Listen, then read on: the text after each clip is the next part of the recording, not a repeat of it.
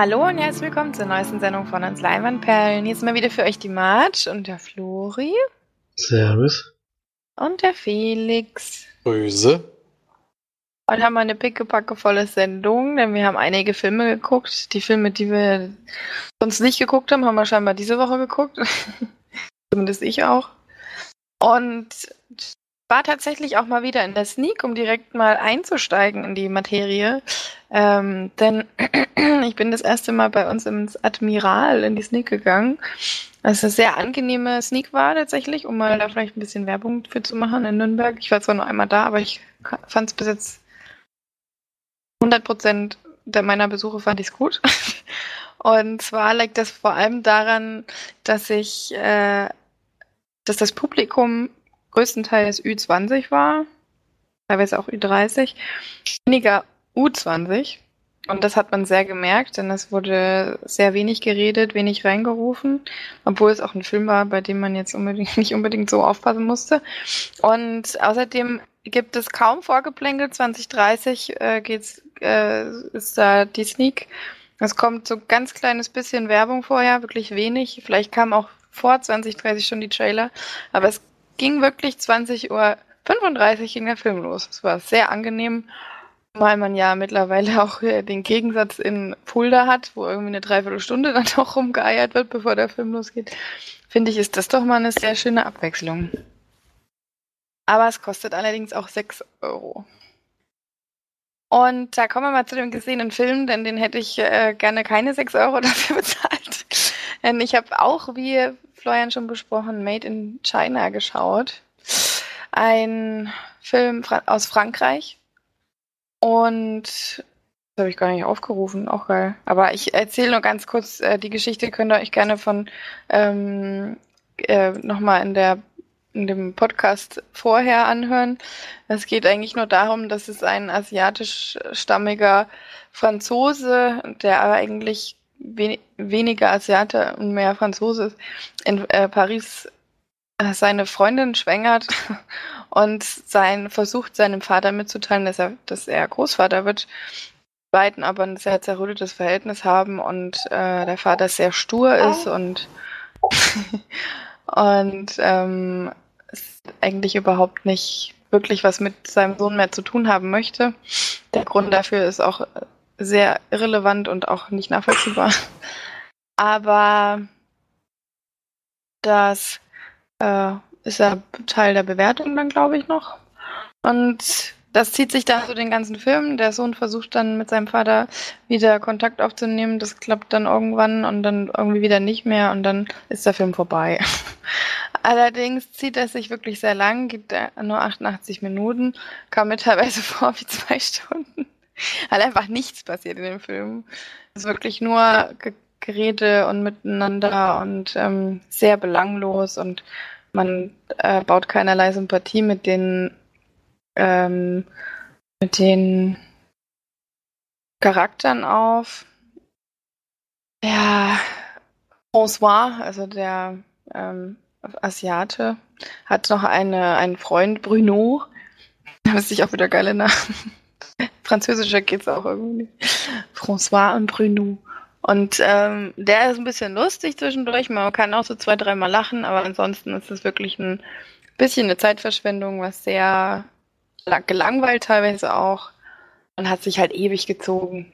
Und das ist für mich auch ein unterdurchschnittlicher Film. Ich gebe auch drei von zehn Leinwandperlen, um auf den Punkt zu kommen. Was ich allerdings noch bemerken möchte, ist, dass wir wieder mal in einer französischen Komödie eine ultra hysterische Frau haben. Ich glaube irgendwie, die Franzosen finden das mega witzig. wenn eine Frau quasi einfach total hysterisch und nervig ist und äh, wir müssen das dann auch ertragen und das finde ich irgendwie nicht so also das hatten wir auch bei dem, bei der Serie, ach bei der Serie, bei dem Film mit Oma Sü oder wie heißt. Ähm, den wir in der Sneak hatten, Flori. Warst du da? Nee, waren wir das, Flori? Nee. Ja, ja. Felix? Ja. Da war das ja auch so, dass die Mutter dem ja wieder so hysterisch und nervig war. Jetzt war es hier die Mutter von ihr, die so hysterisch und nervig war.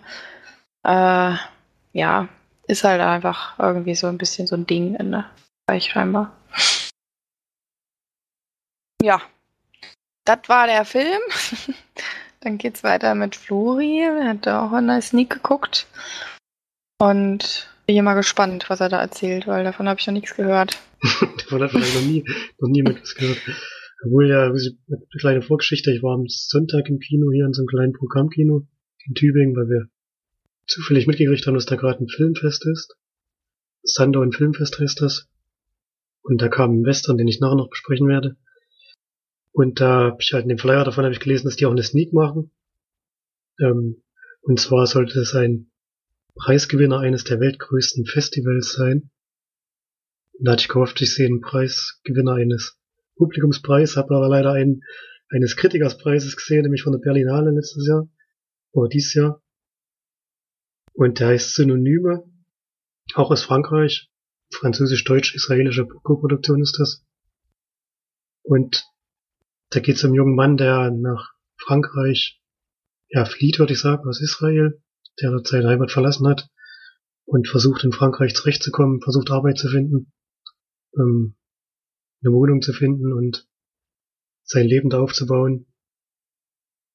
Und das ist eigentlich schon die Handlung. Er kommt da, also er schließt da noch eine Freundschaft mit seinen Nachbarn sozusagen am Anfang des Films und die begleiten uns noch durch den, durch die Handlung mit. Und das ist dann aber größtenteils, also man sieht dann so Szenen zum Beispiel bei seinem Sprachtraining, äh, bei irgendwelchen Vorstellungsgesprächen, die er hat, und wie er versucht, da zurechtzukommen. In der Stadt, er ist auch in Paris, glaube ich, wenn ich es richtig weiß. Ja, in Paris, ja, doch, das stimmt. Und ja, ich weiß nicht genau, was ich zu dem Film sagen soll. Es ist ein bisschen schwierig, den zu bewerten und zusammenzufassen, denn er ist wirklich sehr, sehr seltsam.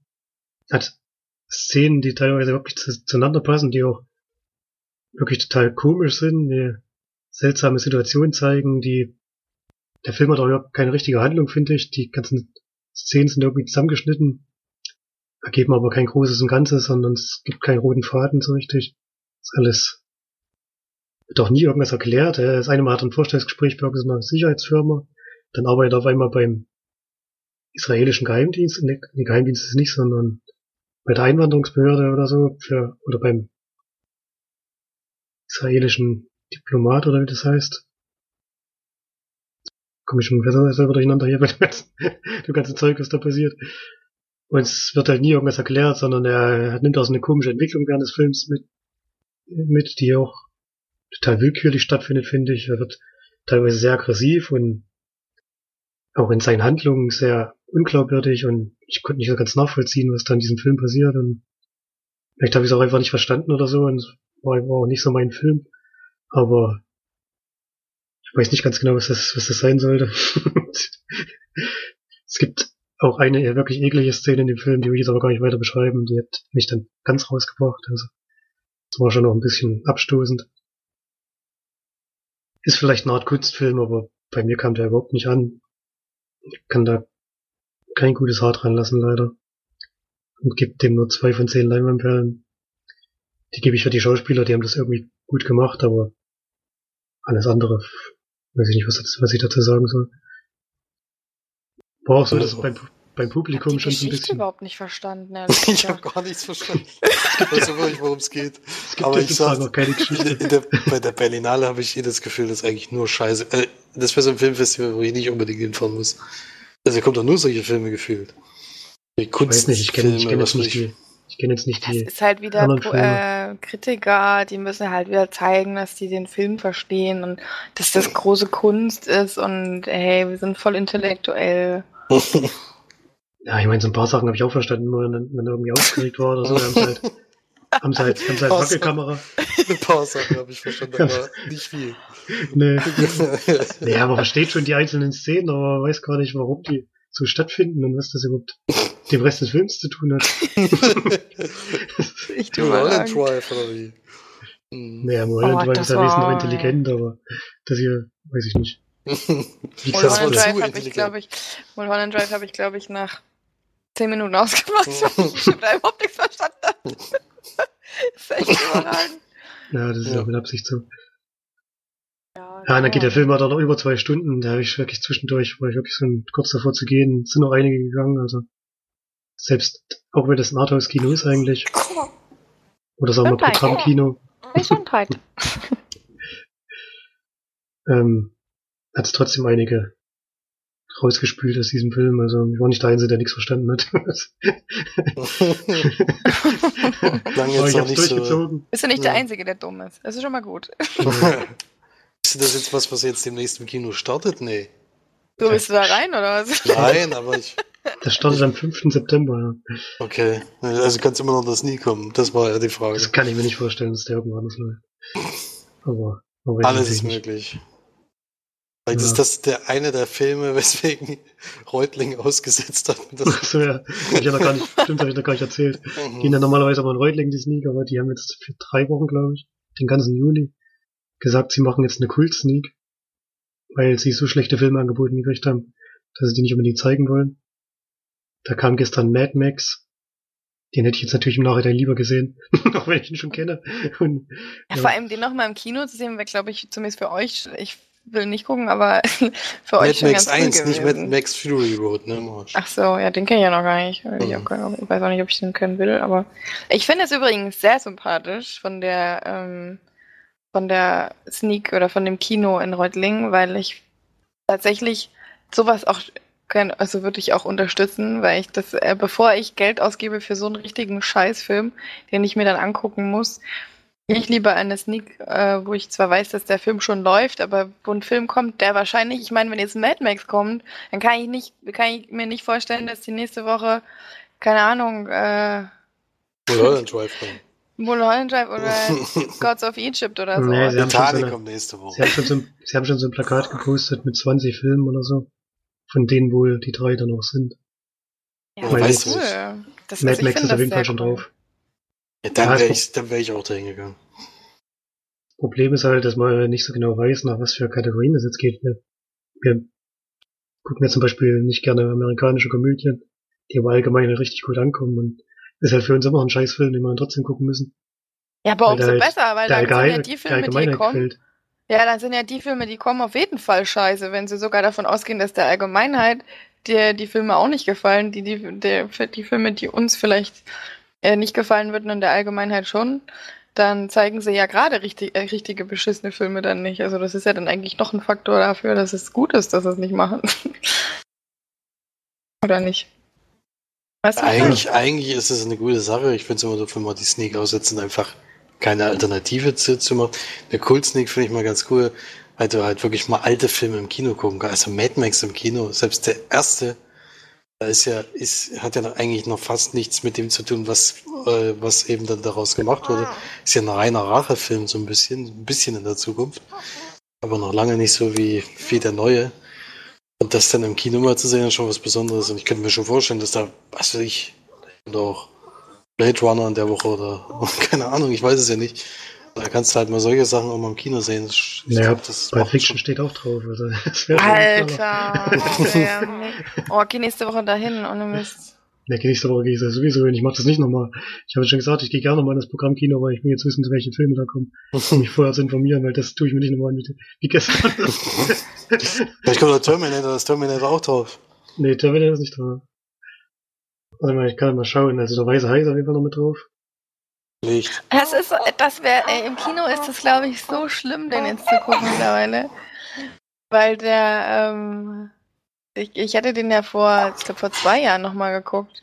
Da ist ja wirklich dann bei einer Szene, ist er einfach so, so eine Hai ausgeschnitten von irgendeinem Bild oder so und dann kommt er da so, wird ein bisschen größer immer. Also man sieht halt, dass das ständig irgendwo ausgeschnitten ist und dann eingefügt, ohne dass der wirklich schwimmt. Das sieht wirklich, also das, die Special Effects sind echt überragend.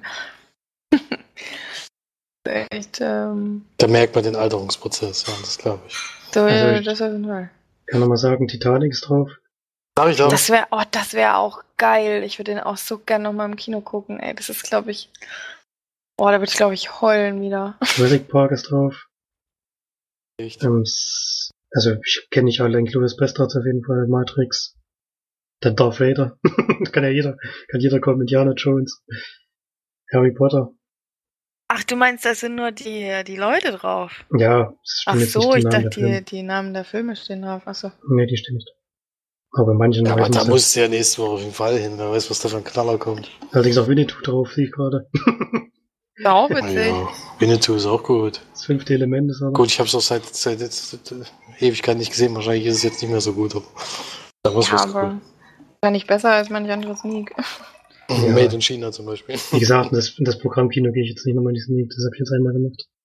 Hat das jetzt das, wohl öfters angedacht, oder wie? Ja, die Sneak ist immer, die ist jeden Montag. Ach so.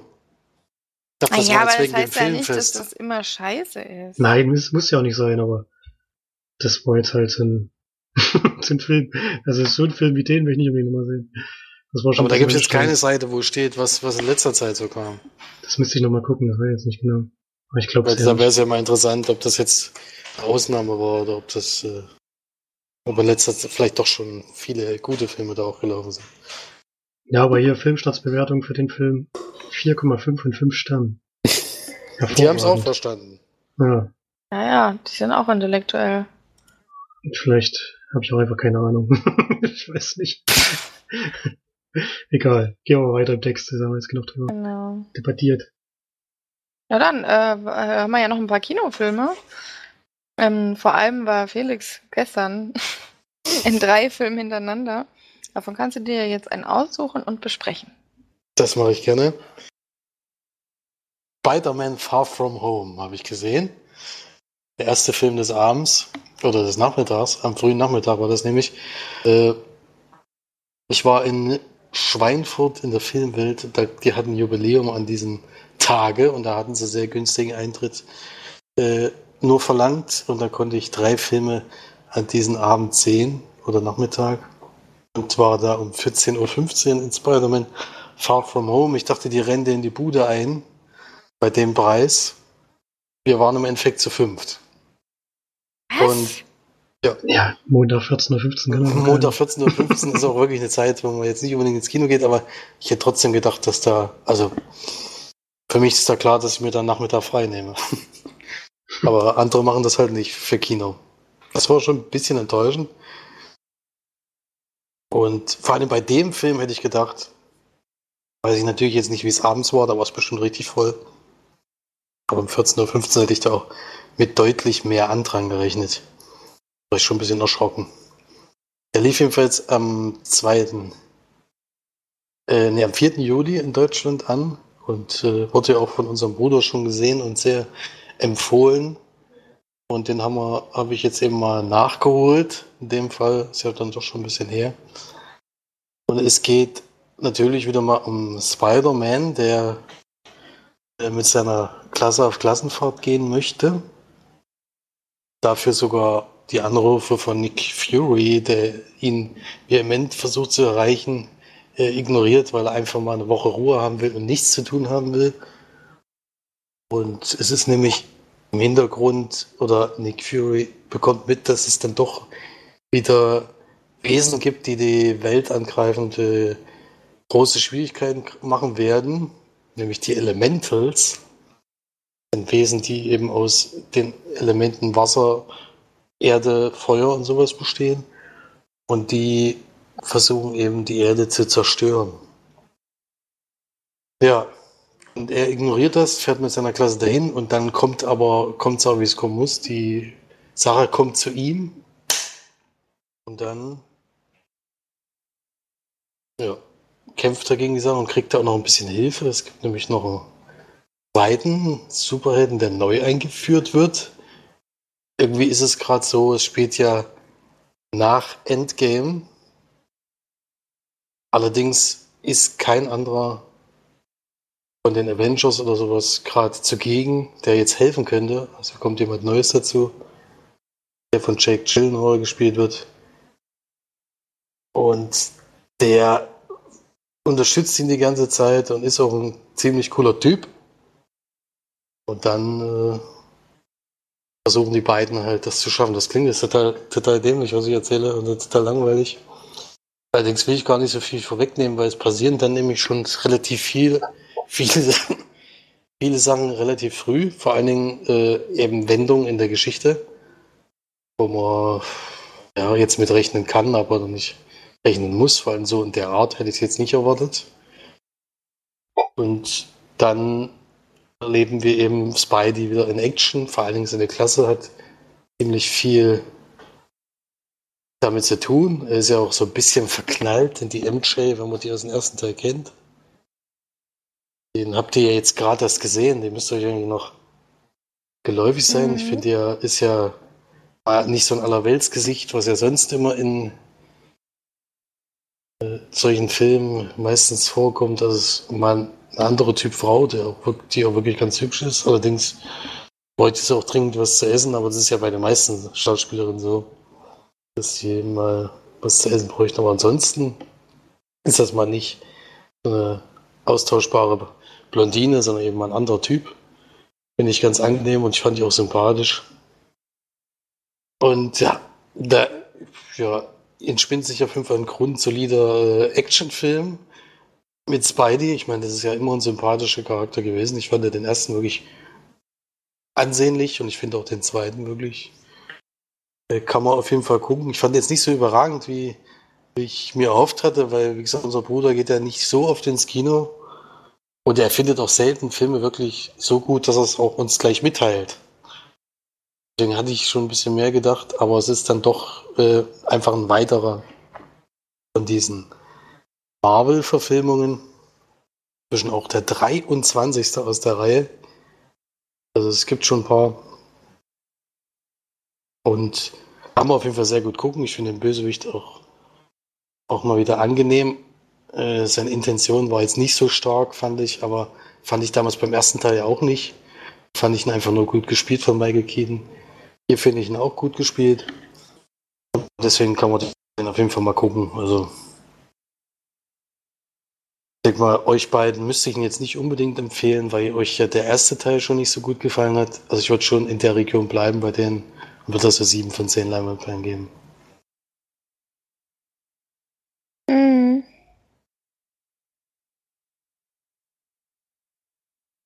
Kann man auf jeden Fall mal machen.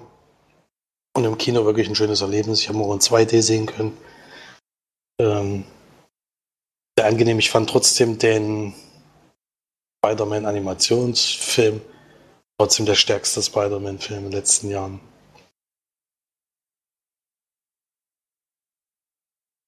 Sehr schön, naja. Dann machen wir mal mit den weiteren gesehenen Kinofilmen weiter. Bin so eine gute Moderatorin, ne? Hattest du jetzt noch einen Film im Kino gesehen, Flori, oder war der zu Hause dafür? Ich habe noch einen im Kino gesehen, ja. Ah ja. Auch im Zuge dieses Festivals habe ich mir am Sonntagabend noch einen Film angeschaut. Five Fingers for Marseille heißt der. Und hatte da, ich glaube bei Kino Plus hatte ich eine Kinokritik dazu gehört. Der klang eigentlich ganz interessant, ist nämlich ein afrikanischer Western, was ich glaube ich noch nie gesehen habe. Sowieso so gut wie keine oder vielleicht auch gar keinen Film aus Afrika bisher gesehen. Ich weiß jetzt nicht genau. Aber wenn dann auf jeden Fall sehr wenig. Und es geht um, am Anfang des Films geht es um so eine Jugendgruppe, glaube ich fünf Leute, die wohnen in so einem kleinen Dörfchen äh, in der Nähe von Marseille in, in Afrika wurden Städte nach den afrikanischen Städten benannt. Ähm, äh, nach den französischen Städten, Entschuldigung, natürlich, ähm, woher die Besatzer, glaube ich, kamen. Es waren auf jeden Fall französische Besatzer. Und am Anfang des Films ist auch diese Marseille noch besetzt von den Franzosen. Und die kommen immer und ja, holen sich Geld von den Einheimischen oder, oder Sachgüter und sowas, um sich bezahlen zu lassen für die Besatzung. Und die Jugendgruppe macht da so ein bisschen stunk dagegen, sage ich jetzt mal versucht da dagegen anzugehen und dabei passiert aber mal was und Leute von der Besatzung kommen zu Schaden und der Verursacher haut ab. Also der hat sozusagen jemand umgebracht, das kann man glaube ich schon sagen, das ist direkt am Anfang des Films.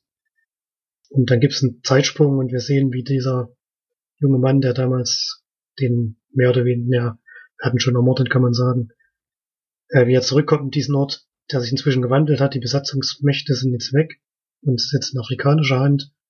Aber auch in afrikanischer Hand äh, hat sich jetzt nicht so viel für die Bevölkerung gebessert und er kommt zurück und merkt das und versucht gegen die neue Herrscher, Herrscher der, dieser Stadt anzugehen und spinnt sich dann wirklich so eine klassische Western-Geschichte mit so einem Draufgänger, der zurückkommt in, ins Nord, in dem er gelebt hat und den von den bösen Mächten befreien will, sozusagen auch mit Schussgewalt und mit Showdown und allem, was so dazugehört, sag ich jetzt mal. also ist schon eine klassische Western-Geschichte, aber eben bei einem neuen Umfeld, was, was mir gut gefallen hat. Von der Story her ist es halt bisschen generisch, aber von den Bildern und vom, auch vom Schauspiel her, ich kannte natürlich keinen einzigen von denen, die da mitspielen, hat es mir gut gefallen. Auch die Jugenddarsteller haben das wirklich gut gemacht und die Geschichte hat auch, ja, hat sich schön, war schön erzählt. Und ich mochte den Film auf jeden Fall ganz gerne und würde ihm so sieben von zehn Leinwandperlen geben. Ist halt mal ein bisschen was anderes, hat auch ein anderes Erzähltempo als andere Filme. Es liegt natürlich auch dran, was die für ein Budget haben. Also mit Action-Kino ist da natürlich nichts, sondern ist dann halt, ist halt angemachte Action mit Schlägereien und Schießereien und sowas. Aber das passt ja auch zu dem Genre und mir hat es auf jeden Fall Spaß gemacht und ich würde ihn schon weiterempfehlen. Wird natürlich sehr schwer sein, den irgendwo zu sehen, denn es ist ein sehr, sehr kleiner Film der wahrscheinlich auch einen sehr kleinen Kinostart bekommen hat, denn er läuft sogar schon im Kino. Seit dem 27. Juni. Und wer die Chance hat, ihn zu sehen, der kann das ruhig mal machen. Denn ob der mal in den Stream kommt, das glaube ich ehrlich gesagt auch nicht. Wenn man jetzt nicht im Kino sieht, dann wird's schwer. Hm. Mal gucken, vielleicht läuft in Nürnberg irgendwo mal. Ja, ich weiß nicht, ob Western dir gefällt, aber keine Ahnung. Naja, wenn es gut gemacht ist und nicht fünf Stunden geht wie jeder zweite Western, dann geht's. Nee, zwei Stunden jeder. Also. Aber wie gesagt, durch die Geschichte mit den Jugendlichen, das ist ja schon knapp eine halbe Stunde oder so. 20 Minuten, eine halbe Stunde. Das ist ja sozusagen wie eine Vorgeschichte und dann geht das der richtige, die richtige Handlung los. Dadurch passt das eigentlich schon von der Zeit her. Gut, Felix, willst du dann noch deine zwei gesehenen Kinofilme machen? Kann ich, kann ich machen, kann ich auch bei einem relativ kurz machen, weil äh, Florian den schon besprochen hat. Der hat nämlich das nie gesehen, nämlich Kursk.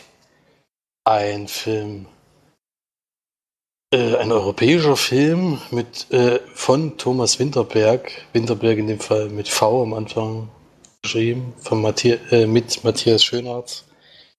Colin Firth vor einer Rolle. Matthias Schweighöfer ist kurz zu sehen, muss man ganz ehrlich sagen. Äh, da gemetzelt? Der wird gleich am Anfang geht er leider drauf. Ja, der ist ja da in dem Raum, in dem die Explosion ja. passiert. Also so. Kursk ist sozusagen ein U-Boot, ein, ein russisches U-Boot, was äh, zu einer Übung äh, rausgeschickt wird mit so einer Formation aus Schiffen.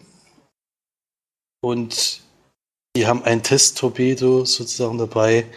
Der macht am Anfang eigentlich schon ziemlich Schwierigkeiten. Also wir lernen erstmal die Crew kennen, mit was für Schwierigkeiten die da zur Arbeiten haben. Eben, also am Anfang kriegen sie erstmal keinen Lohn und sowas. Das verspätet sich wohl regelmäßig und wir leben da so wirklich, wirklich in richtigen Plattenbauten, so richtig alt und kleine Wohnungen nur für die größeren Familien. Die lernt man so ein bisschen kennen. Und die gehen dann eben mit dem U-Boot, äh, fahren die raus und da soll es so, so einen Abschuss von so einem Testtorpedo geben.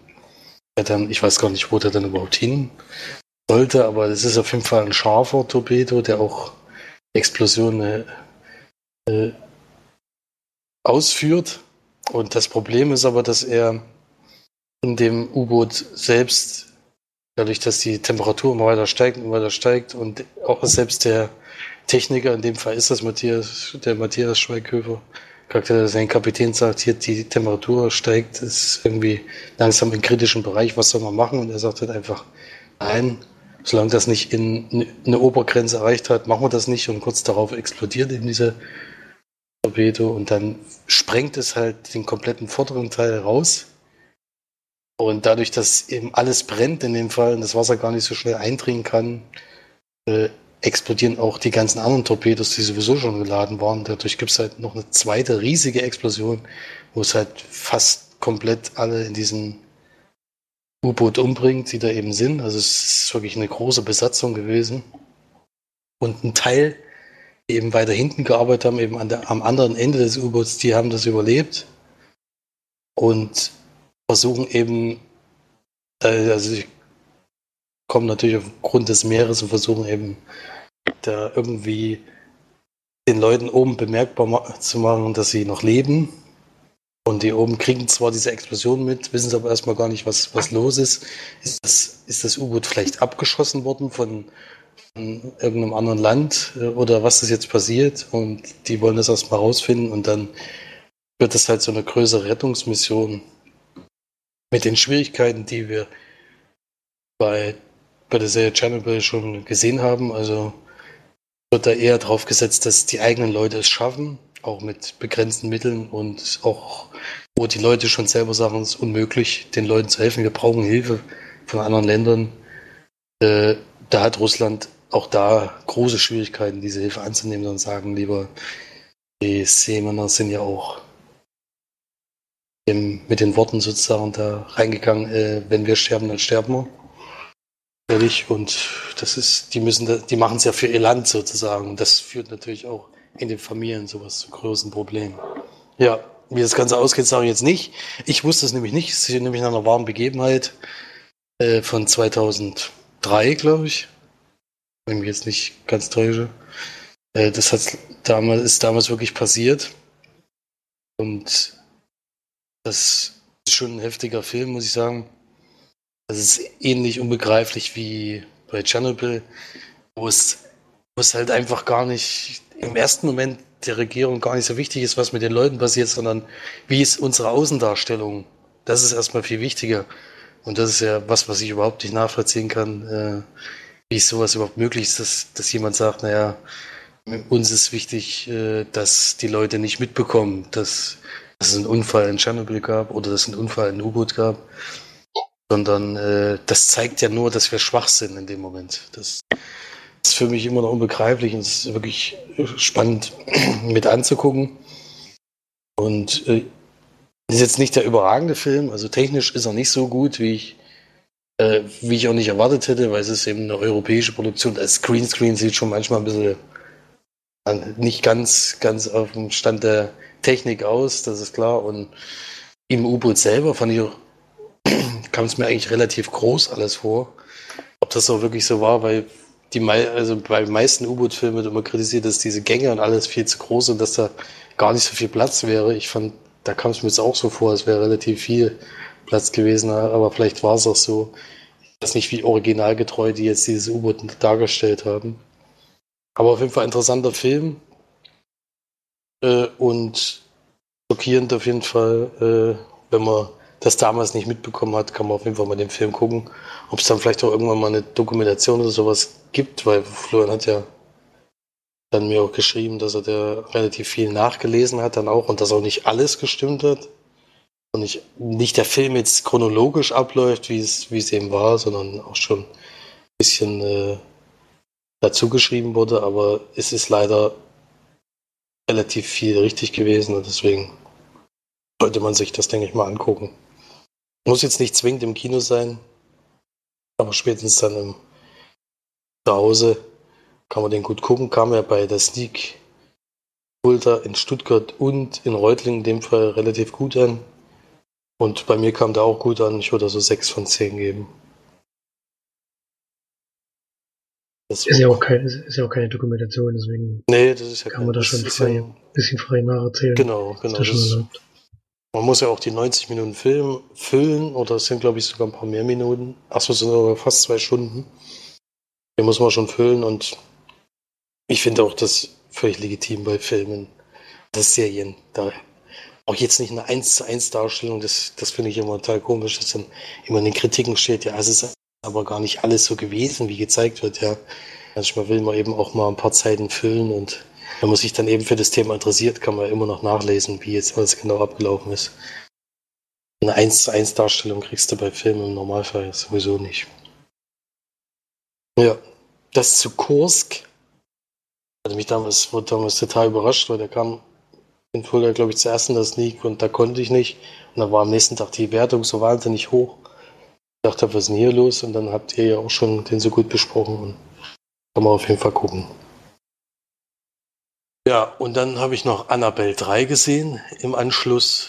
Da können wir es auch relativ kurz machen. Ist aus dem Conjuring-Universum, wo wir ja letztens auch schon The Nun hatten oder, oder Conjuring 1 und 2 und alle Annabelle 1 und 2 natürlich, ist klar. Und alles, was das reiht sich dem, dem Ganzen ein. Ähm, Annabelle 3, in dem Fall gehen wir zu Ed und Lorraine Warren nach Hause. Die beiden, die ja in der Conjuring-Reihe eigentlich immer zu den Leuten hingehen und die, diese Fälle oder diese Ereignisse eben untersuchen, was da eben los ist und was der Grund dafür ist. Und wenn jetzt irgendwelche Gegenstände verflucht sind oder sowas, dann nehmen sie die nach Hause und schließen sie in einem Raum ein, wo sie eben gesichert sind. Und der Raum wird auch einmal im Monat oder einmal pro Woche, nee, einmal im Monat gesegnet, damit es eben da nicht zu irgendwelchen Vorkommnissen kommt. Und das Ende von Annabelle 2 ist ja so, dass es bei drei jungen Mädchen zu Hause ist und die, bei denen sind sie dann auch am Anfang des Films noch und sagen, wir würden diese Puppe mitnehmen. Die sind da jetzt nicht unbedingt unglücklich drüber. Und die schließen sie bei sich sogar noch zusätzlich in so einen Glaskasten ein, der wohl aus irgendeiner Kirche raus äh, verkauft wurde, um das nochmal zusätzlich zu schützen, weil diese Puppe wohl eine sehr höhere, hohe Präsenz hat, was das Böse eben heraufbeschwört. Und die schließen es dann ein und dann kommt es halt, wie es kommen muss. Äh, die, äh, sie haben eine Tochter, die von einem Babysitter äh, gehütet wird. Die beiden müssen wegfahren über mehrere Tage, weil sie den nächsten, nächsten Fall zu untersuchen haben. Und dann kommt noch eine Freundin dazu, die, die sich da so ein bisschen mit einschleust, weil sie diese Geistergeschichten überhaupt nicht glaubt und äh, das äh, da lächerlich findet und einfach das, das mal sehen will, was da los ist. Kommen aber gar nicht in das Zimmer rein und irgendwann schaffen es halt doch. Und dann kann man sich ja ungefähr vorstellen, was passiert. Äh, bei Annabelle 3 merkt man halt in dem Fall, dass er sich mal ein bisschen mehr dabei gedacht hat. Wir machen nicht eins zu eins das, was wir sonst immer gemacht haben. Ähm, also in dem Fall ist einfach so, das war Annabelle das Böse in diesen Raum heraufbeschwört und dadurch viel mehr Möglichkeiten hat, weil ja ganz viele Utensilien da sind, die, die sie ja, die, die Leute eben gesammelt haben und da eingesperrt haben, die kommt dann eben auch zum Großteil zum Einsatz. Äh, das macht es wenigstens ein bisschen spannender. Es ist jetzt nicht nur ein Geist, der irgendwo rumläuft, sondern es eben sind verschiedene Fälle, die die Rowans gelöst haben, die da zum Einsatz kommen und auch teilweise zugeschnitten sind auf diese Personen, die da in dem Haus sind. Aber ansonsten ist es trotzdem ein relativ klassischer Horrorfilm. Also man darf jetzt nicht erwarten, dass das jetzt ganz viele Neuerungen hat. Also ich glaube, wie viele Personen da am Dunkeln immer hinter hinter irgendjemandem stehen und dann verschwinden, wenn die sich umdrehen. Das kommt bestimmt zehnmal in diesem Film vor und es ist schon beim ersten Mal nicht so besonders spannend. Es gibt ein paar Kniffe, die ich ganz nett fand. Also es gibt eine, eine Sache, da will ich jetzt gar nicht großartig verraten, aber man kann sich so vorstellen, ähm, wenn du in den Laden gehst und es ist eine Kamera an der Decke und die, die filmt dich, dann siehst du ja immer, wenn zum Beispiel ein Laden von einer Sicherheitskamera überwacht wirst und du siehst das eben auf so einem Bildschirm. Manche haben das ja so aus Spaß anscheinend immer in, dabei, damit du es mal siehst. Dann siehst du das immer ein bisschen versetzt. Es gibt immer ein Delay. Und das nutzen die hier aber andersherum. Es gibt sozusagen eine Kamera, die nimmt dich auf. Die zeichnet, zeigt dir aber, was, was in Zukunft passiert. Und du hast das zwei, drei Sekunden später dann in, bei dir. Das nutzen die da an manchen Stellen. Das fand ich ganz nett. Aber ansonsten sollte man da nicht allzu viel erwarten. Es sind halt viele verschiedene Ereignisse, die da auf einmal passieren, aber am Ende ist es trotzdem das, was man schon oft gesehen hat. Deswegen einer der besseren aus der Reihe, viel besser als den Nun. Den fand ich ja wirklich unter, unter aller Sau. Da könnte man den auf jeden Fall besser gucken, aber es ist jetzt auch kein überragender Film, wo irgendjemand ins Kino gehen müsste. Ist von die Regie von Gary Daubermann, da finde ich ganz witzig, da habe ich vorhin mal drauf geklickt, was der so vorher gemacht hat. Von dem gibt es tatsächlich anscheinend kein Geburtsdatum, weil da steht einfach geboren im 20. Jahrhundert. Finde ich auch mal interessant, dass, es noch Leute gibt, wo nicht das Geburtsdatum bekannt ist in der Öffentlichkeit. Ach, der hat auch noch zuletzt den Nann gemacht. Eieiei, na gut. Das war jetzt nicht sein.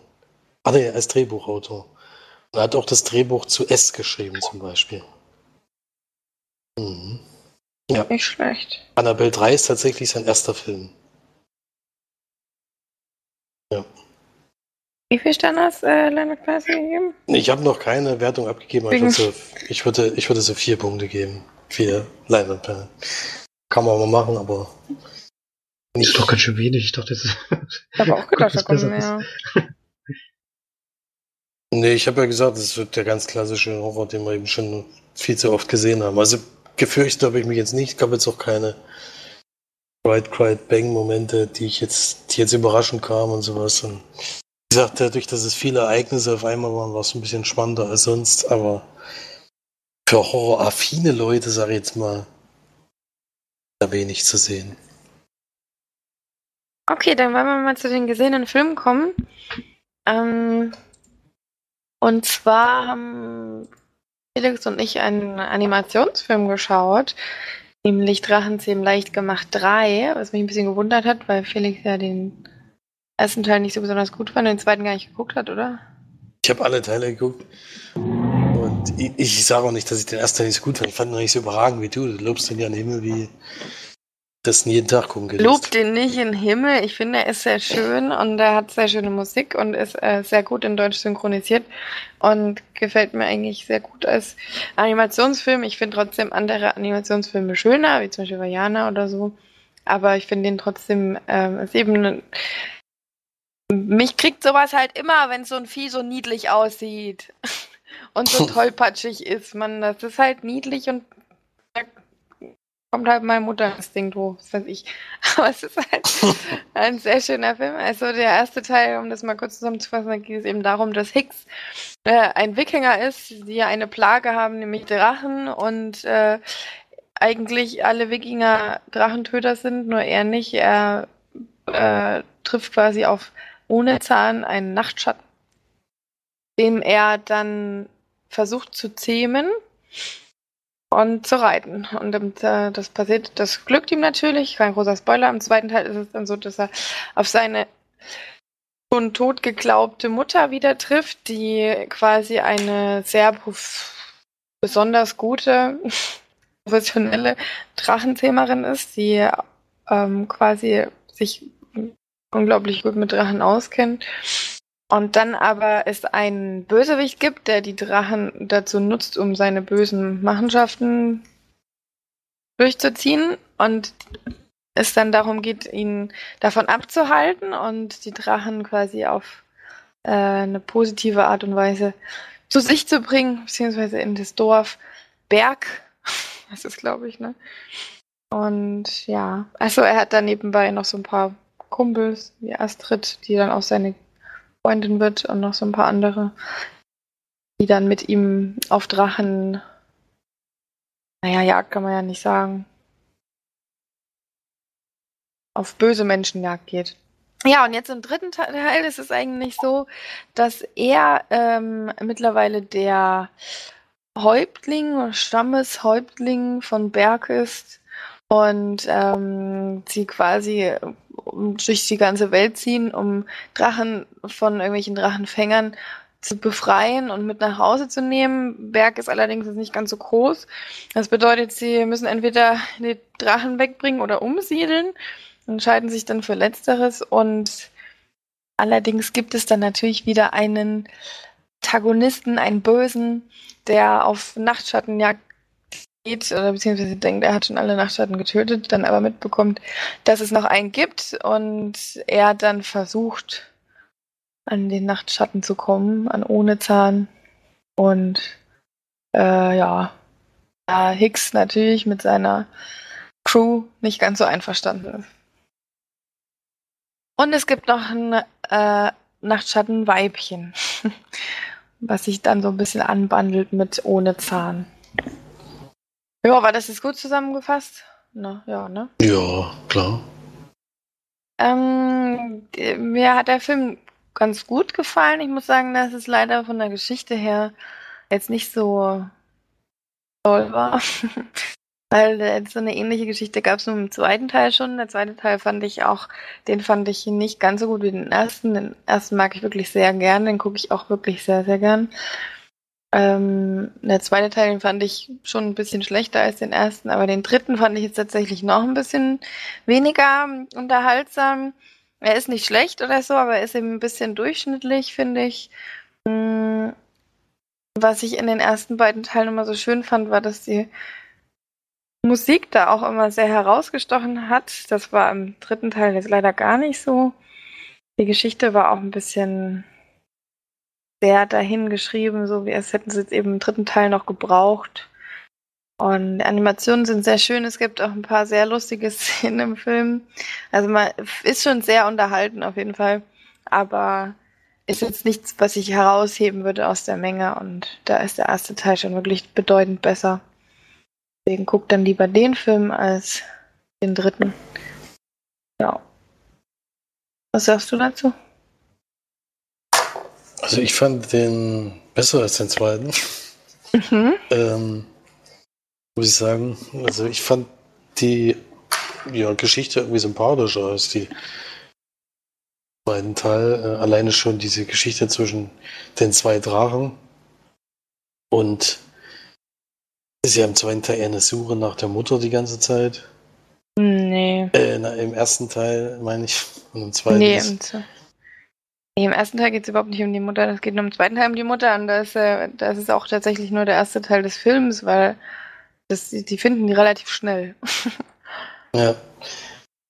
Hier ist halt äh, so eine Geschichte, wo, wo kommt man eben hin oder wo müssen wir jetzt hin? Können wir überhaupt was Neues aufbauen und können wir das überhaupt noch so zusammenhalten, wie es jetzt eben zusammengehalten wird? Es gibt ja nur leider mehrere Parteien auf dieser Welt, die auch weiterhin sehr stark sich gegen Drachen ausspricht. Ähm, und ich fand die Geschichte zwischen den zwei Drachen eben sehr nett, deswegen kann man das schon mal machen. Ist aber jetzt auch kein überragender Film gewesen. Hm, ich finde alle drei Teile, also ich finde auch den ersten Teil am besten, aber ich finde es kein besonders herausragend. Die sind toll animiert, äh, die Charaktere sind alle, alle sympathisch und guckt mal gerne, was die so machen. Ich denke, mit dem dritten Teil ist es dann jetzt auch gut. Also man muss, braucht jetzt, glaube ich, keine, keine weitere Fortsetzung des Ganzen. Hm, deswegen kann man auf jeden Fall mal gucken, finde ich. Also als Animationsfilm. Wüsste ich jetzt auch nicht, welchen Alter ich den, also so ganz klein würde ich jetzt noch nicht empfehlen, weil da schon relativ viel passiert. Auch schon actionmäßig einiges unterwegs ist, also schon ein bisschen älter vielleicht schon. Und als Erwachsener kann man das aber immer noch gut gucken, finde ich. Ich finde, im zweiten Teil sind halt schönere Flugszenen drin, weil da geht es noch ein bisschen mehr um die Bindung zwischen Drache und Mensch und so weiter. Dieses ähm, Weibchen im dritten Teil hat mich tatsächlich nicht so sehr interessiert, weil ich fand, das war so ein bisschen so eine sehr anrührende Romanze zwischen den zwei Drachen. Also ein bisschen klischeehaft. Ja, das auf jeden Fall. Also es war jetzt nicht herausragend. Aber, ja, aber ich sage ja nicht, dass das jetzt irgendwie eine Meinung nicht richtig ist oder so. Aber die ähm, die Flugszenen und die Musik und die Inszenierung im zweiten Teil fand ich schon ein bisschen schöner. Mhm. Ähm, und die Synchro hatte sich tatsächlich nicht geändert. Ich habe mich ja ähm, tatsächlich sehr aufgeregt, als ich den Trailer gesehen habe, weil da der Hicks eine andere deutsche Stimme hat. In dem Film allerdings hat, ist tatsächlich doch äh, Daniel Axt immer noch der Synchronsprecher, weil ich finde, er macht das sehr, sehr gut. War er jetzt im dritten Teil, hatte man so das Gefühl, er hatte jetzt nicht so wirklich viel Möglichkeit oder so, weil im ersten Teil ist er eben noch so ein kleiner Junge, der, also so ein Jugendlicher, sag ich mal, der viel missbaut und so ein bisschen tollpatschig ist und ein bisschen von der Stimmung her halt ein bisschen anders und jetzt soll er schon so ein bisschen reiferer, nachdenklicher Typ sein. Also fand ich den in den ersten Teilen schon ein bisschen besser, muss ich sagen. Aber ja, bei mir sind das so 5 von 10 Leinwandperlen für den Film. Da würde ich mich auch anschließen, ja. Gut. Dann kommen wir zu einem anderen Film. Florian, du hast doch jetzt noch was geschaut, nicht? Ich habe den gleichen gesehen, den wir alle gesehen haben. Ach, den wollte ich aber besprechen. Das kannst du tun. Haben wir sonst noch einen gesehenen Film oder ist das jetzt schon der letzte? Das ist dann, glaube ich, der letzte. Ich habe dann noch eine Serie. Ach so. Ja, dann mache ich ähm, den können wir wirklich sehr kurz zusammenfassen. Den Film, den wir alle gesehen haben, weil wir einfach den Film überhaupt nicht spoilern dürfen oder können. Ähm, denn es handelt sich hierbei um Glass, ein Film von M. Night Shyamalan. Versuche mal ganz schnell auszusprechen, dass man nicht merkt, dass ich nicht weiß, wie es auszusprechen wird. Ähm, der auch einen kurzen Cameo drin hat, wie in eigentlich jedem oder vielen seiner Filme. Ich glaube in jedem, ja. Ja. Kleine Rolle schreibt er sich immer. so klein fand ich die diesmal auch gar nicht. Hm. Hat er bei The Sixth Sense auch eine? Ich glaube, er ist zumindest immer mal irgendwo zu sehen. Diesmal hat er ein bisschen was gesagt, ja. Man hat mhm. ihn auch ein bisschen mehr gesehen. Also bei Blitz hat man ihn ja auch gesehen. Also ich weiß nicht, ob das jetzt immer noch ein Spoiler ist. Allerdings sind die drei Filme Unbreakable, Split und ähm, Glass zusammen hörend, sage ich jetzt mal.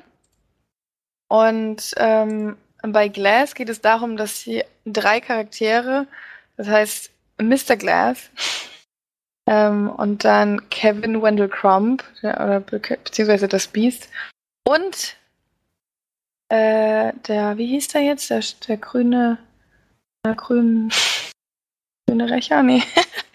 wie heißt der, der Charakter von Bruce Willis? der Mann mit der Kapuze. Nee, der, der Aufpasser, oder? Nee, der. Der Überseher, haben sie, glaube ich, gesagt, oder? Nee. Der, der Aufseher. Ja. Der Aufseher. Auch Aufseher, ja. Overseer, ja genau, Overseer. Wir hatten ihn ja auf Englisch, glaube ich. Haben wir den auf Englisch geschaut? Nee. Doch. Auf Englisch geguckt? Auf, wir haben den auf Englisch. Ja, wir haben ja auf Englisch geguckt, genau. Overseer, genau, deswegen habe ich halt Überseer. direkt auf Deutsch über, komplett Deutsch übersetzt. David Dunn heißt er auch, genau. So, Bruce Willis, James McAvoy und ähm, Samuel L. Jackson spielen die drei Hauptrollen in Glass. Bruce Willis spielt eben, wie gesagt, ähm, den äh, Übermenschen, der quasi nicht verletzt werden kann. James McAvoy spielt den Charakter, der wie viel 24 unterschiedliche ähm, Persönlichkeiten hat und unter anderem das Biest, also ein über starker, starkes ähm, tierähnliches Wesen.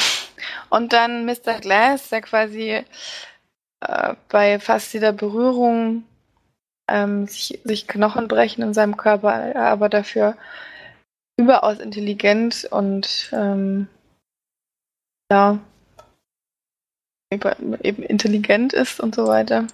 Den ersten Teil habe ich leider nicht gesehen, Unbreakable, den muss ich noch gucken. Der wurde mir aber hart gespoilert im Glass, was aber nicht schlimm ist. Ich möchte ihn trotzdem sehr gerne noch schauen. Ähm, in Glass, ohne jetzt groß zu spoilern, geht es eben darum, dass diese drei Charaktere in eine ähm, sozusagen, naja, ist das eine, ist schon eine ähm, Psychiatrie. Eine Psychiatrie, ne? Ja. Die quasi alle drei in separate Räume kommen und Sarah Paulson eine ähm, Psychiaterin spielt, die versucht, den drei Charakteren klarzumachen, dass sie keine Superhelden oder übernatürliche Fähigkeiten haben und sich das alles nur einbilden und ähm, es für alles quasi eine logische Erklärung gibt. Mehr will ich gar nicht sagen zum Film, man kann dann nämlich wirklich auch wieder sehr spoilen. Und wie gesagt, auch die Filme davor kann man ausspoilen, habe ich äh, erlebt. Und ich fand den Film wirklich ziemlich gut. Also mir hat er sehr, tatsächlich sehr gefallen, weil ich die drei Charaktere super interessant fand. Ich fand, ich habe ja Split geschaut, fand ich nicht, also fand ich gut, aber jetzt nicht herausragend.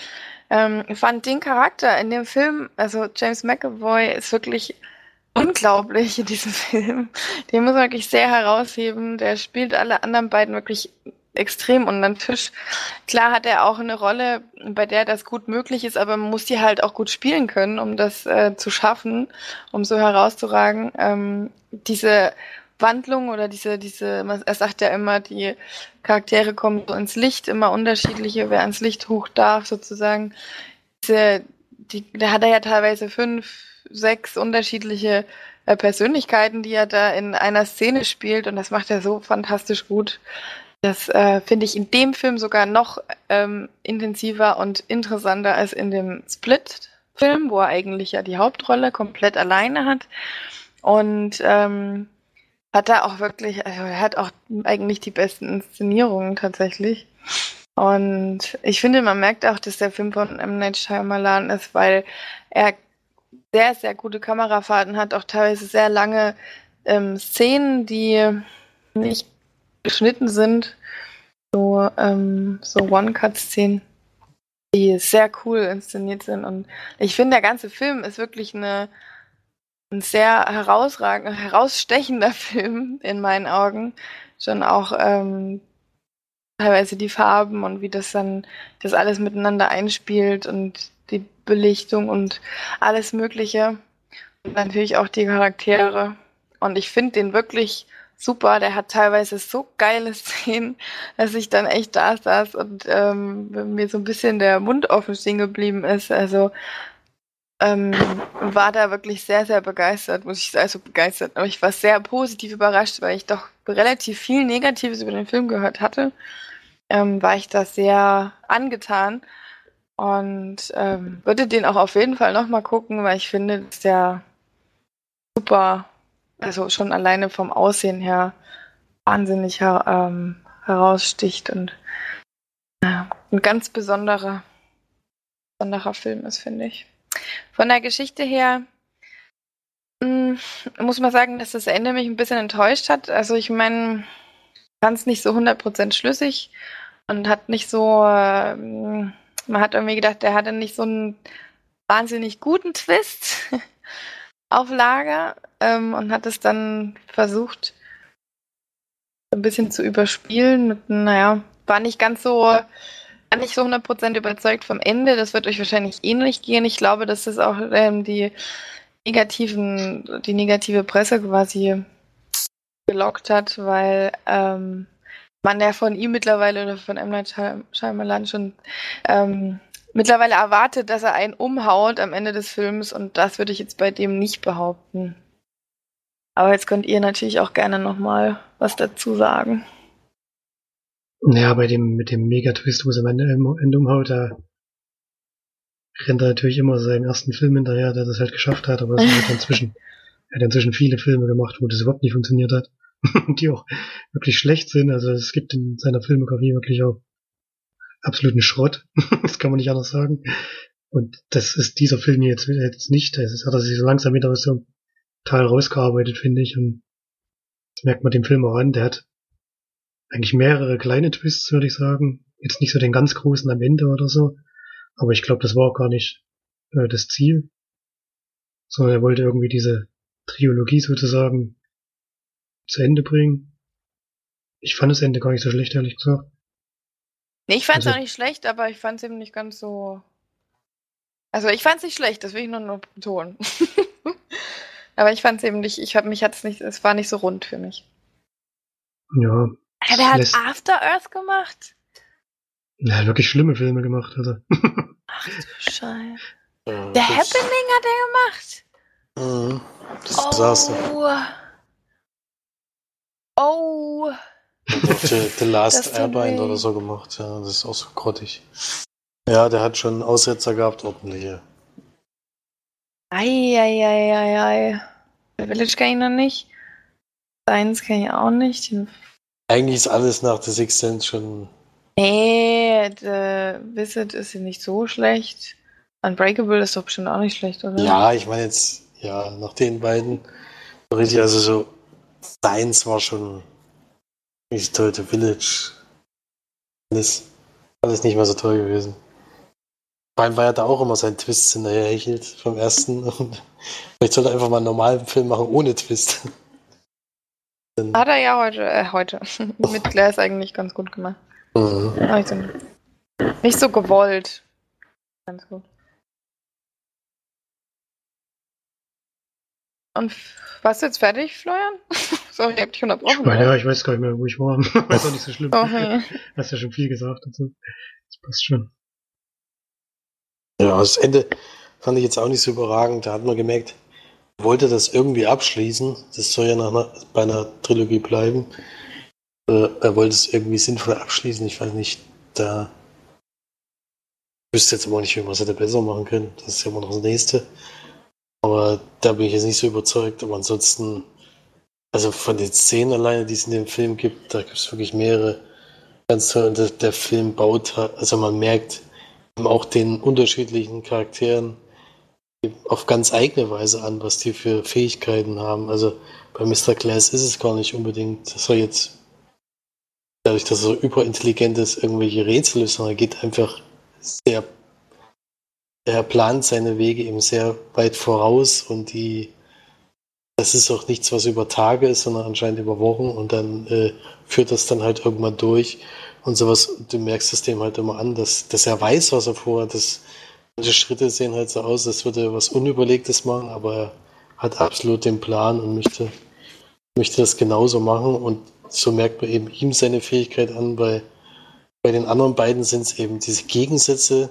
Der eine eben der Gute eigentlich und der andere, der es einfach nicht kontrollieren kann und wo dann eben auch mehrere Menschenleben dann eben beendet werden, die eben so gegeneinander kämpfen. Jeder hat seine Schwächen, jeder hat seine Stärken und das finde ich irgendwie ganz interessant. Das gibt es ja bei diesen Marvel-Helden und sowas alles gar nicht. Die haben ja eigentlich keine große Schwäche.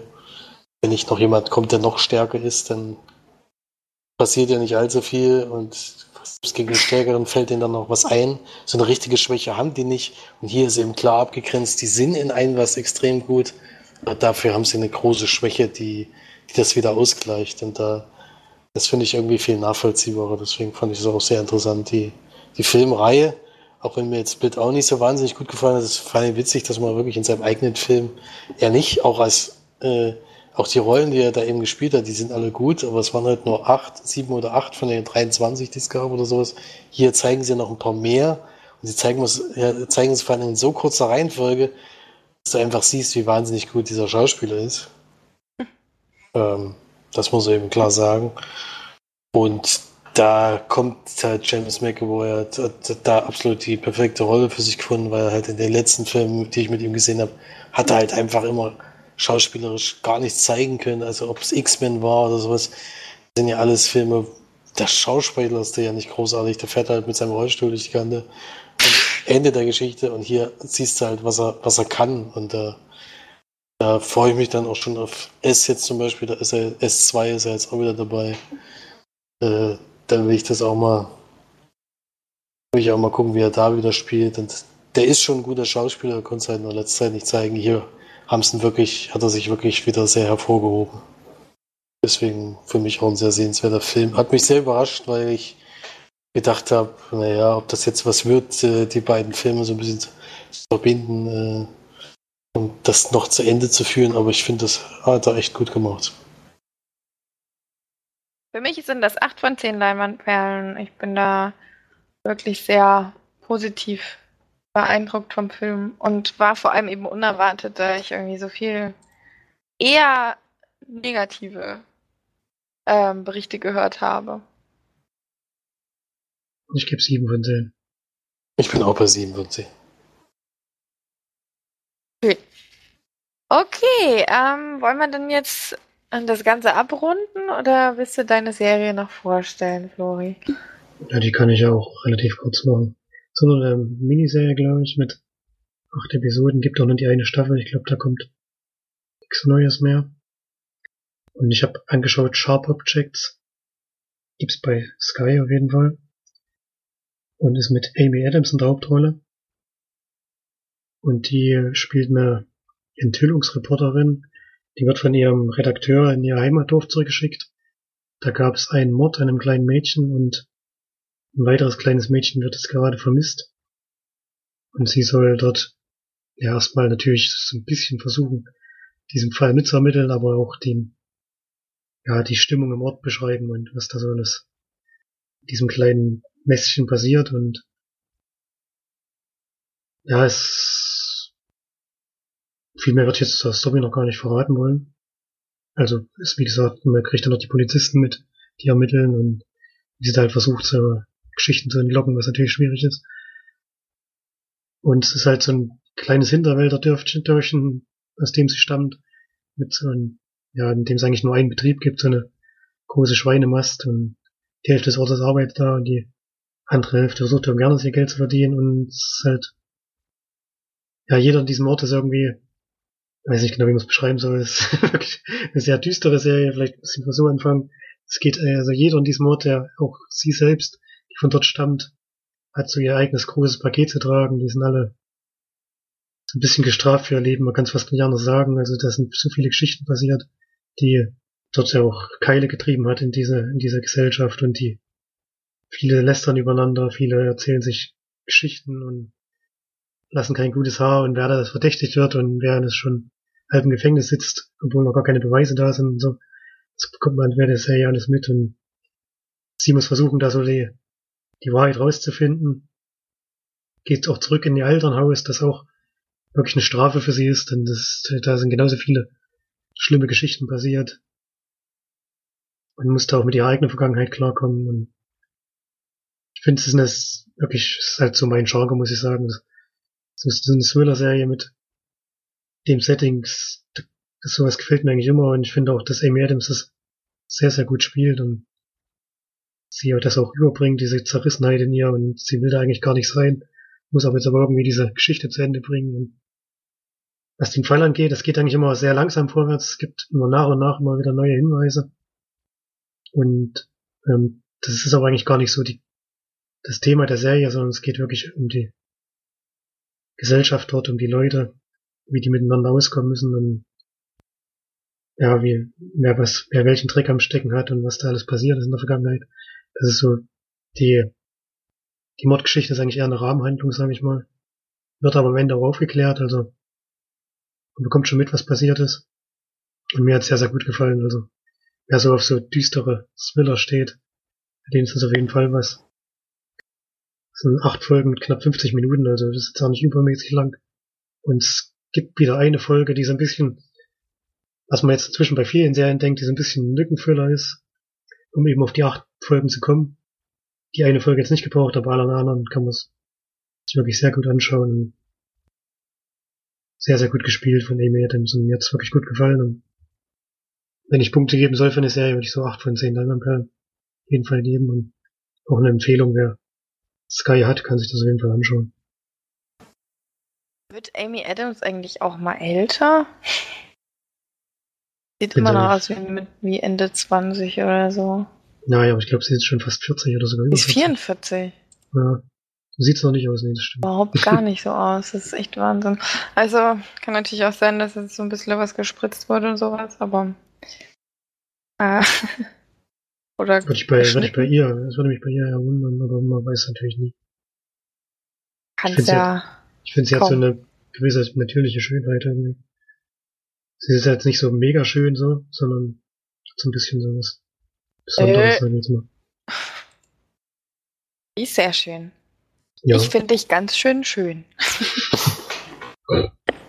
Ein Filmzitat. Den hat Florian nicht geguckt, den Film. Offensichtlich. Eagles versus Char Sharks. Na klar, sagt die Lösung des Rätsels. Oh Mann, ey. Das wäre ja, jetzt ein Mega-Twist gewesen, wenn das irgendjemand rausgefunden hätte. Das hätte, Der hätte einen Mega-Preis. Ja, deswegen, ja, es war mega schwer. Deswegen war es so gut. halt raus. rausschneiden. So. Wer es rausfindet, kriegt ein Lolli. Wow. Nee, auch ein sehr bisschen amüsanter Film auf jeden Fall. Wer den mal gucken will und kann, tut es. Film von einem meiner Lieblingsregisseure, nämlich dem australischen Taika Waititi. Einer seiner ersten. War, glaube ich, der erste. Ich glaube auch. Ja. Er hat ja auch schon vorher, glaube ich, äh, Serien gemacht. Aber gut. Um, dann haben wir es, glaube ich, oder? Soweit mit den Besprechungen? Ja. Dann hatten wir noch ein paar Kommentare. Oh, er hat nicht viele. Da muss ich jetzt mal ein bisschen rausfiltern. Weil manche sehr lang sind. Erstmal hat Erik geschrieben zur vorletzten Sendung noch, dass er dachte, dass Anna ein Remake ist von dem alten Film. Aber ich glaube, das ist ein ganz neuer Film, wenn ich es richtig mitbekommen habe. Also ich glaube, das hat mit dem nichts zu tun. Und dann zur letzten Sendung hat er geschrieben, dass er unserer Kritik von Yesterday nicht zustimmt. Ähm, er denkt, dass wir vielleicht noch unter den Eindrücken von Bohemian Rhapsody und Rocketman stehen würden. Muss ich ehrlich sagen, ich habe die beiden Filme gar nicht gesehen. Yesterday wäre kein Biopic und es geht nicht um die Beatles, sondern es ist eine romantische Geschichte von zwei Personen mit guter Musik und toller Regie und tollen Charakteren wollte schon ein bisschen was dazu sagen. Also erstmal, ich habe den Film nicht als Biopic verstanden, kein bisschen. Und ich habe auch kein Problem damit, dass es da um eine Liebesgeschichte geht. Ich habe ja auch gesagt, mir hat die letzte Viertelstunde des Films nicht gefallen. Und zwar ab der Szene, habe ich glaube ich letzte Woche schon gesagt, im Stadion, als er beim Auftritt von Ed Sheeran dann noch so ein bisschen seine eigenen Interessen startet und da ein bisschen was zum Besten gibt. Das fand ich ziemlich furchtbar. Ähm, habe ich auch nicht verstanden, denn diese romantische Geschichte wird eigentlich sehr persönlich erzählt, über persönliche Gespräche zwischen beiden Charakteren. Und das wird in dieser Szene völlig ad absurdum geführt. Weil, warum das jetzt in diesem Stadion stattfinden musste, habe ich nicht verstanden. Und hat für mich diese Liebesgeschichte auch ähm, nicht repräsentiert, sage ich mal. Denn im anderen Film war das nie so, dass das so eine aufgebauschte Geschichte sein musste. Sondern es war eher eine Sache zwischen den beiden. Und das hat mir überhaupt nicht gefallen. Und das hat mir den, das Ende des Films ein bisschen kaputt gemacht. Aber ich habe ja siebeneinhalb von zehn Leinwandperlen gegeben, also für mich war das schon immer noch ein toller Film. Ich habe inzwischen noch ein zweites Mal gesehen. Also so schlecht bewertet haben wir den sowieso nicht, deswegen. Das macht ja auch nichts, das ist immer eine persönliche Wahrnehmung, denke ich mal. Ja, ich fand jetzt auch unsere Wertung jetzt nicht so erniedrigend. ähm, ich fand wie gesagt, also im Gegensatz zu den Filmen, die ich von ihm vorher gesehen habe, die mir deutlich besser gefallen haben, fand ich den am schwächsten. Und das Ende, da bricht einfach alles zusammen, was, was vorher aufgebaut wurde. Äh, fand ich sogar noch ein bisschen schlimmer als Florian. Und deswegen weiß ich nicht. So ist er aufgesetzt gewesen, alles. Äh, werden sich einfach für eine Geschichte im Film entscheiden können. Ist es nur die Liebesgeschichte? Ist es nur die Musikgeschichte mit Kritik äh, an der Musikgeschäft allgemein? Oder ist es so, ist es eben so aufgeteilt in mehrere Sachen? Und dann am Ende, wie gesagt, fällt das alles für mich in sich zusammen. Aber ich fand den Film trotzdem schön und sehenswert und ich habe den auch empfohlen. Die Leute, die das interessieren könnte. Äh, wir kommen ja gleich auch noch dazu, dass es vielleicht ein Frauenfilm sein könnte. Also ich finde eigentlich nicht unbedingt. Es ist ein Pärchenfilm, denke ich, wo man als Pärchen gut reingehen kann. Äh, und vor allen Dingen, wenn man mit der Musik vielleicht aufgewachsen ist, dann wird man den Film sowieso total gerne gucken und das will ich auch gar nicht anzweifeln. Äh, aber für mich hat das, hat das Ende mir den Film ein bisschen kaputt gemacht und kann ich halt, musste man da auch mal sagen. Ist ja wie gesagt nur nur unsere persönliche Meinung. Das ja, sieht ja jeder ein bisschen anders. Es ist halt auch ein Vergleich. Das Slumdog Millionär für mich der klar schwächere Film von mir. Also, wenn ich das sagen darf. Ja, ich hoffe, wir können dann weiterhelfen. Dann hat Steff noch geschrieben, sie hat, muss mich ein bisschen berichtigen. Ich hatte letztes Mal gesagt, dass man bei Made in China die Schauspieler nicht wirklich kennt. Der, der den besten Freund spielt, ist anscheinend in sehr, sehr vielen französischen Komödien dabei. Auch der Hauptdarsteller hat in den beiden Monsieur Claude Filmen mitgespielt. Sind mir zumindest nicht in bleibender Erinnerung geblieben. Aber war schon ein paar Tage her, dass ich die gesehen hatte. Und sie findet, der Film ist auch ähnlich wie Monsieur Claude 2 vom Thema her. Und weil das so erfolgreich war, wollten sie wahrscheinlich auf der Welle aufspringen. Haben das aber nicht hinbekommen und sie fand es auch langweilig und vorhersehbar. Und leider ein Film, der immer schnell vergessen wird und gibt dem 5 von 10 Leinwandperlen. Und Siesta Day hat geschrieben, ist anscheinend ein Film für Mädels. Und seit, schon seit den ersten Trailer gesehen hatte, wollte es unbedingt sehen. Und ihr hat der Film auch sehr gut gefallen. Sie fand das Ende auch zu kitschig, aber nicht so schlimm, wie wir das empfunden haben. Und allgemein denkt er, dass viele von den Liedern heute so vielleicht nicht mehr funktionieren würden, weil das auch was mit, mit dem Zeitgeist zu tun hatte und die Beatles ja die erste Boyband waren sozusagen. Und ein Typ, der alleine mit der Gitarre das spielen würde, ist wahrscheinlich von der Wirkung her was anderes. Ed Sheeran hat ja sehr gut gefallen im Film, hat jetzt auch gesagt, er ist sehr selbstironisch, das macht schon Spaß. Und es gab viele witzige Ideen, bei denen sie gehofft hätte, dass noch ein bisschen mehr ausgebaut werden und für sie ein Sommer-Highlight, das aber trotzdem nicht perfekt war und gibt acht von zehn Leinwandperlen. Und auf den Kommentar hat Erik nochmal geantwortet, mehr für Mädels, er hat wohl da seine weibliche Seite zum Vorschein gebracht, weil er den Film so toll findet und schon auch schon zweimal im Kino gesehen hat.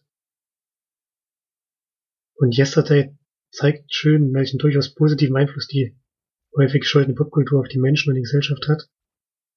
Und das betrifft Filmfreaks ja auch. Was wäre, wenn zum Beispiel Star Wars Filme oder Serien wie Friends nie gegeben hätte? Viel daraus wird jetzt zitiert und hätte es nie stattgefunden.